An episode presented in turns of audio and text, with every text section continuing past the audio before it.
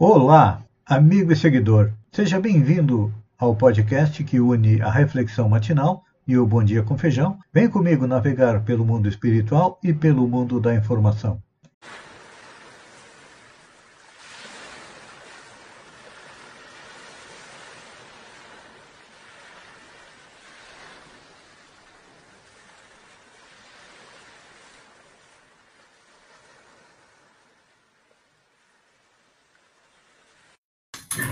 Olá, amigo e seguidor.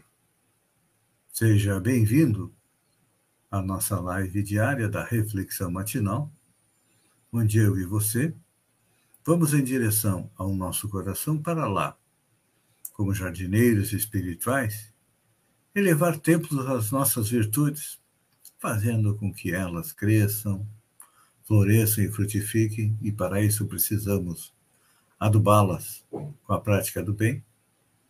Mas, como ainda somos espíritos imperfeitos, estamos na primeira escala, depois seremos bons espíritos e finalmente espíritos puros, de acordo com a classificação de Allan Kardec, no Livro dos Espíritos, entre as perguntas 100 e 113, nós ainda temos vícios e defeitos. Uns têm mais, outros têm menos, mas todos nós temos vícios e defeitos, então. Os mais fáceis vamos arrancar. Essa erva daninha.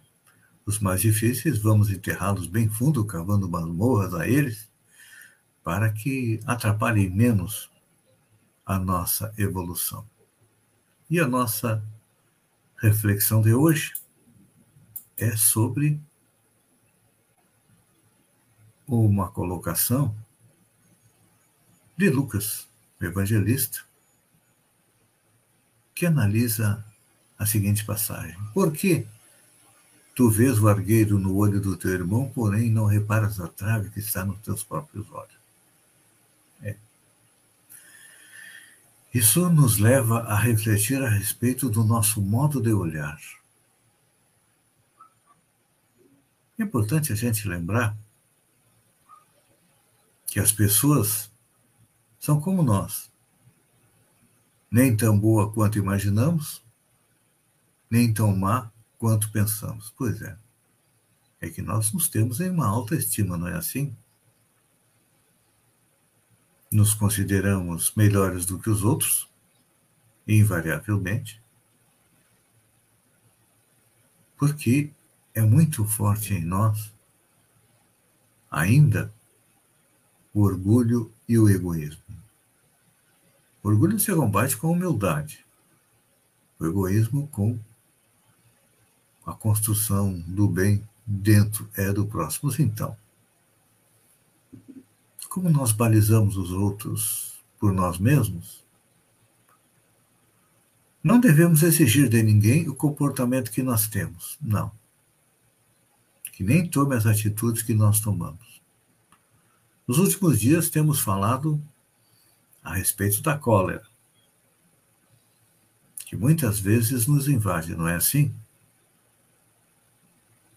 E além da cólera, se fôssemos enumerar, inúmeros vícios e defeitos nós temos então.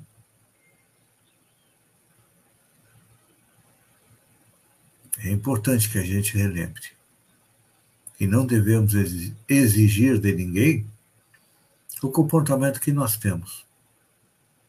E nem que tome as atitudes que nós tomamos. Pois é. É o tal. Faz o que eu digo, mas não faz o que eu faço, não é assim? Ou então, ou aquilo que nos decepciona, nós também decepcionamos as outras pessoas na mesma coisa. É. E a gente muitas vezes quer que as pessoas acredita, pensa que as, que as pessoas têm obrigação de pensar como pensamos, de falar como falamos, de agir como nós agimos. Se percebe hoje em dia nas redes sociais, principalmente, que é o o principal canal de comunicação entre as pessoas. Mentimos descaradamente a respeito de quem nós somos. e criticamos descaradamente aqueles que pensam diferentes de nós. Ainda nem chegamos na campanha eleitoral, de acordo com a legislação, e o Brasil já vem separado entre nós e eles. Se nós analisarmos friamente, vamos perceber que 90% dos nossos políticos são todos iguais. É. Cometem os mesmos erros e fazem as mesmas coisas. Então, é importante a gente lembrar que cada espírito tem sua trajetória. Assim como suas necessidades, que são diferentes, e as experiências também são diferentes. Vamos analisar a questão dos nossos filhos. Quando nascem, normalmente nós procuramos educá-los para serem semelhantes a nós. Tem até um ditado que diz que a fruta não cai longe do pé, ou seja, o filho não é muito diferente do pai e da mãe. E eu pergunto: que tipo de educação nós estamos dando para os nossos filhos? Ou nós jogamos a responsabilidade da educação dos nossos filhos para a escola? A escola é um local onde ele vai em busca do conhecimento. Mas os valores morais, a vivência sadia é cultivada onde? É cultivada na família e muitas vezes nós queremos que os filhos sejam iguais a nós e esquecemos que cada um tem sua trajetória, ou seja, cada um é um espírito diferente, com necessidades diferentes, que veio na nossa família para quê? Para que possamos aprender a amá-los e encaminhá-los na vida, em direção da felicidade. Mas a felicidade não está onde a gente sempre busca ela. Nós buscamos a felicidade do celular do último modelo, no carro, a roupa de marca, nas coisas que temos à nossa disposição para viver. Esta é a satisfação das necessidades. Deveríamos nos preocupar basicamente com as necessidades básicas de todos. Se todos nós abdicássemos um pouco do supérfluo, com certeza, do que sobra na mesa do rico iria alimentar a mesa do pobre. Então, a partir do momento que a gente reflete sobre essas coisas, nós começamos a compreender a vida, a verdadeira vida. Por isso que diariamente, no início da nossa reflexão matinal, eu convido você para irmos em direção ao nosso coração, porque lá está o nosso tesouro. Mas lá também está a nossa perdição. O tesouro são as qualidades que todos nós já temos bastante. Algumas mais, outras menos. E os problemas são os defeitos que nós temos. Pois é. Defeitos e vícios. Falávamos no início no orgulho e no egoísmo são as maiores chagas do nosso coração, mas tem também. Principalmente nos dias de hoje, a intolerância. E a raiva, a agressividade. Temos aí pessoas matando outras por motivos fúteis. Coisas que não aconteciam por quê? Porque a nossa sociedade está doente, e o reflexo que cada um de nós também está doente. Então, precisamos nos curar. E a cura vem a partir do momento que nós compreendemos os exemplos de Jesus e dos bons espíritos que vieram ao planeta para nos auxiliar. Pense nisso. Enquanto eu agradeço a você por ter estado comigo durante esses minutos, fiquem com Deus e até amanhã no amanhecer com mais uma reflexão matinal. Um beijo no coração e até lá, então.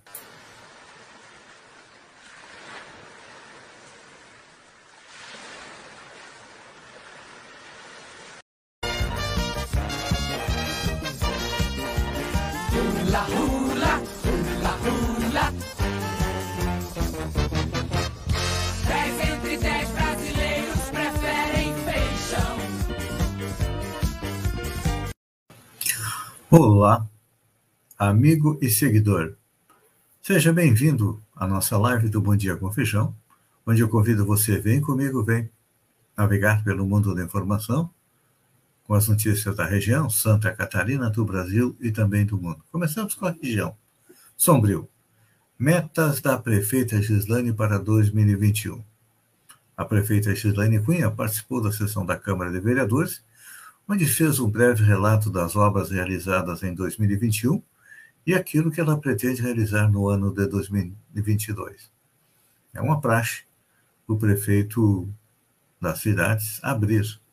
Aliás, não é uma praxe, é uma obrigação constitucional o prefeito da cidade abrir as sessões ordinárias da Câmara cada ano com as suas metas. E vamos lembrar algumas das metas para 2021 conclusão da reforma do CAIC e implantação do ensino integral.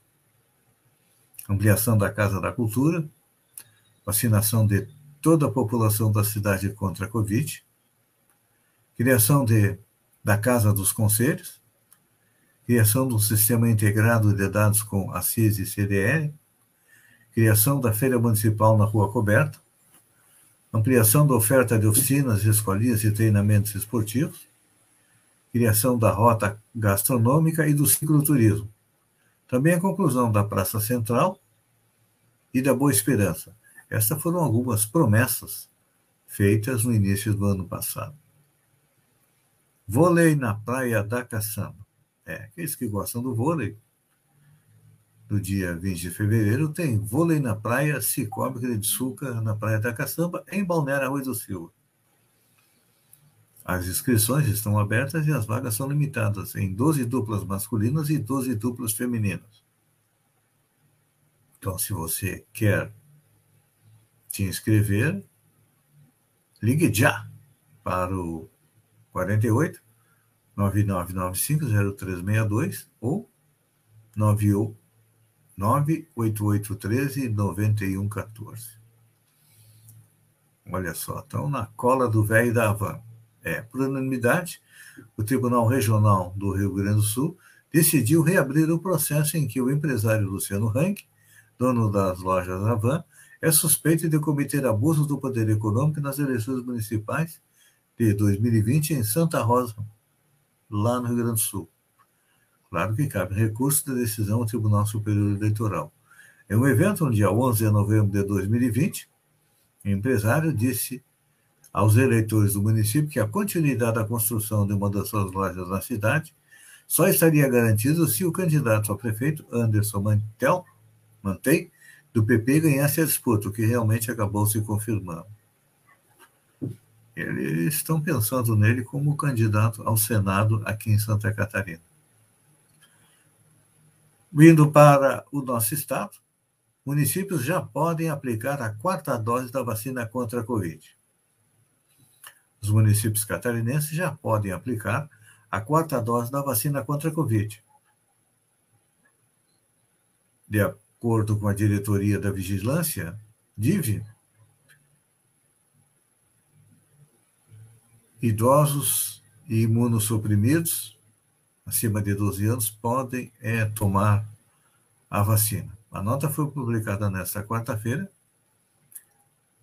pelo é, Ministério da Saúde. Tribunal de Raia recebe relatório da CPI contra Bolsonaro. O Tribunal Penal Internacional, em Haia, recebeu, nesta quarta-feira, dia 9, o relatório final da Comissão Parlamentar de Inquérito, CPI da Covid. O documento acusa o presidente Jair Bolsonaro de nove crimes no âmbito da pandemia, incluindo epidemia, como resultado da morte e crime contra a humanidade. O Tribunal da Haia atua quando as cortes nacionais não conseguem ou não desejam realizar processos criminais. Sendo assim, a tramitação de ações nesse foro internacional geralmente se justifica como último recurso. A Corte só atua em processos que não estiver sendo julgado por outro Estado. O Tribunal Penal Internacional costuma aceitar somente crimes internacionais considerados mais graves, incluindo genocídio, crimes de guerra e contra a humanidade. O tratado que estabeleceu o tribunal, O Estatuto de Roma foi adotado a partir de julho de 1998 por mais de 100 países, incluindo o Brasil. É, Desde 2019, a Corte Internacional recebeu três comunicações contra o chefe do Executivo brasileiro. Uma delas foi arquivada, outra está em análise preliminar e uma terceira ainda não teve resposta. Derrota de Bolsonaro no Congresso beneficia Globo em milhões.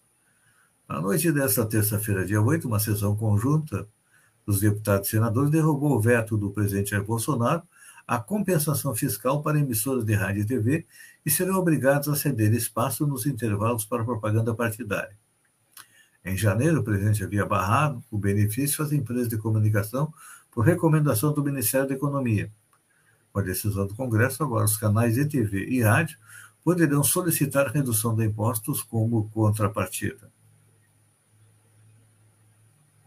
Estados mudam determinação sobre feriado e ponto facultativo de carnaval. O avanço da variante Ômicron do coronavírus esfriou a esperança de muitas pessoas de cair na folia durante o carnaval. Para além disso, as autoridades estão se movimentando para cancelar as festas e, e em muitos estados haverá ponto facultativo ou não será considerado feriado. Tudo isso para evitar aglomerações em um momento de intensa contaminação e aumento de mortes por internação. Então vamos ver quais os o que, que vai acontecer nos estados. Acre, ponto facultativo, entre 28, 1 e 2. Alagoas também. Bahia e Ceará, sem ponto facultativo e sem feriado. Distrito Federal, Mato Grosso do Sul, Mato Grosso, Minas Gerais, Pará, Todos eles terão ponto facultativo entre 28 e dia 12. Pernambuco não terá ponto facultativo nem feriado. Rio Grande do Norte, ponto facultativo. Rio Grande do Sul, ponto facultativo. Santa Catarina, ponto facultativo. São Paulo, ponto facultativo. E Sergipe também, ponto facultativo. Acredito eu que todos os estados deveriam seguir o exemplo aí do, da Bahia, Ceará, Pernambuco, que não vai ter ponto facultativo e embora trabalhar. Está acontecendo mesmo também com a prefeitura é, de Criciúma, que não vai dar ponto facultativo, vai trabalhar normalmente. Essa aqui é boa, olha só. Essa é uma notícia para sexta-feira. Vaca ganha até ventilador em fazenda com produção de leite sustentável. Cerca de 450 animais, entre bezerros e vacas leiteiras, instalados em 100 hectares no município de Iti, Itirapina, em São Paulo, a 200 quilômetros da capital paulista, recebem um tratamento incomum. Eles fazem parte de um modelo de produção de leite completamente diferente comparado com a maioria dos rebanhos brasileiros. Ali, nenhum peão pode subir o tom com os animais. É proibido gritar ou assoviar no curral. Em período de calor intenso, as vacas em lactação tomam banho de aspersão três vezes por dia para se refrescar e contam com ventiladores na sala de ordenha. A rapatida, o produto químico usado para matar o parasita que suga o sangue do animal, é uma das principais causas do prejuízo na pecuária e não entra na fazenda. O combate é feito de forma biológica por meio de um fungo que ataca o carrapato. Olha, cerca de 150 litros de leite são processados na propriedade e a cada vez que isso é produzido, uma árvore é plantada para neutralizar as emissões de carbono. Daí, uma produção de leite é sustentável. E esse produtor, com 4 mil litros diário de produção, carrega, recebe três certificações: a de um produto orgânico, de carbono neutro e de respeito ao bem-estar animal. Está aí com certeza é um leite é, bem mais caro do que o normal. Amigo seguidor, obrigado pela companhia, fiquem com Deus e até segunda-feira com mais um Bom Dia com Feijão. Um beijo no coração e até lá, então.